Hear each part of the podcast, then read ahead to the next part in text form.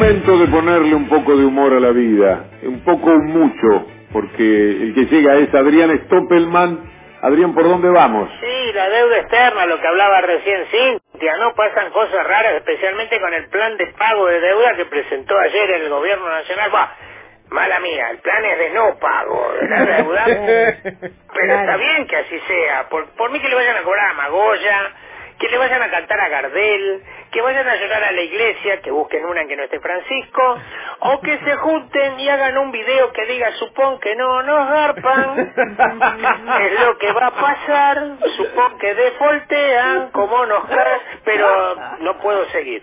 Según Clarín, los bonistas ya dijeron que no.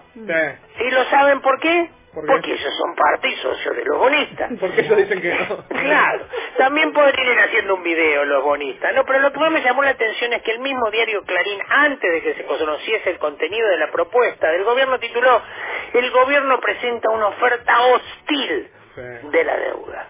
O sea, el lenguaje utilizado es el de alguien que se siente agredido. Claro. Es un explícito reconocimiento de que a Clarín le jode que el gobierno presente este plan. Podría haber dicho una oferta dura, inflexible, dudosa, arriesgada, inviable, imposible. Hasta podría haber dicho una oferta de porquería.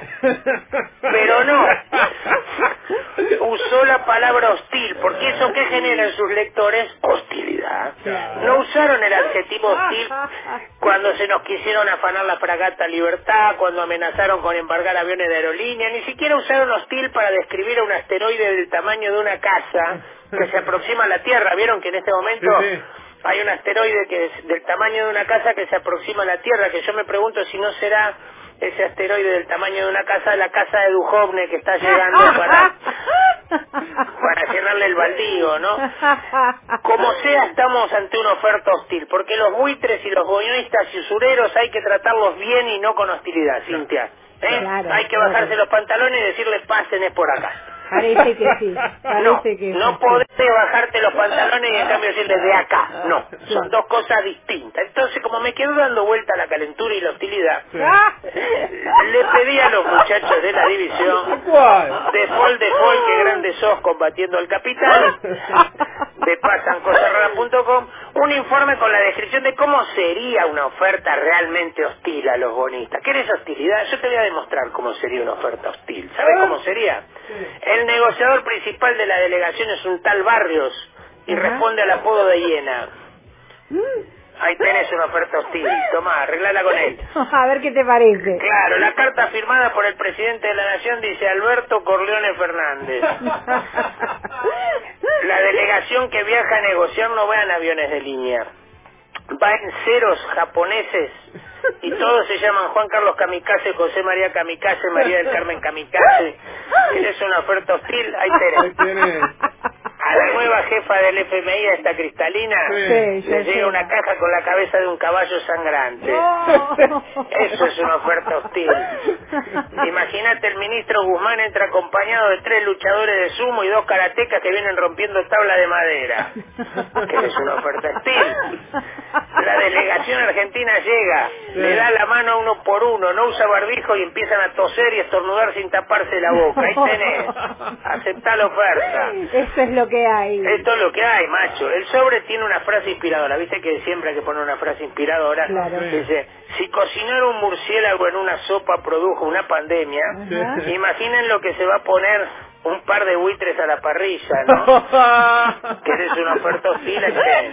No sé si entendiste el mensaje. Claro. Antes de empezar la negociación, todo bien, hacen la conferencia en vivo, como sea, ¿no? Sí. Y en un momento, Culfas y Guzmán dicen, momentito, one moment. One Se moment. ponen un turbante y gritan, ¡Alá es grande! ¿Querés una oferta hostil? Tenés una oferta hostil. Presentación en PowerPoint, viste que tienen que presentar la deuda. No tiene números, proyecciones económicas, no hay ¿Ah, no? filminas, no hay nada. ¿Qué viene? ¿Qué hay? Tiene el compilado de las escenas más violentas de Los Sopranos y del loco en la motosierra de Texas. Viste que los, los bonos tienen nombres, que Bonar, Claro. Así. Bueno, el nuevo bono se llama, atento, ¿eh? Ajá.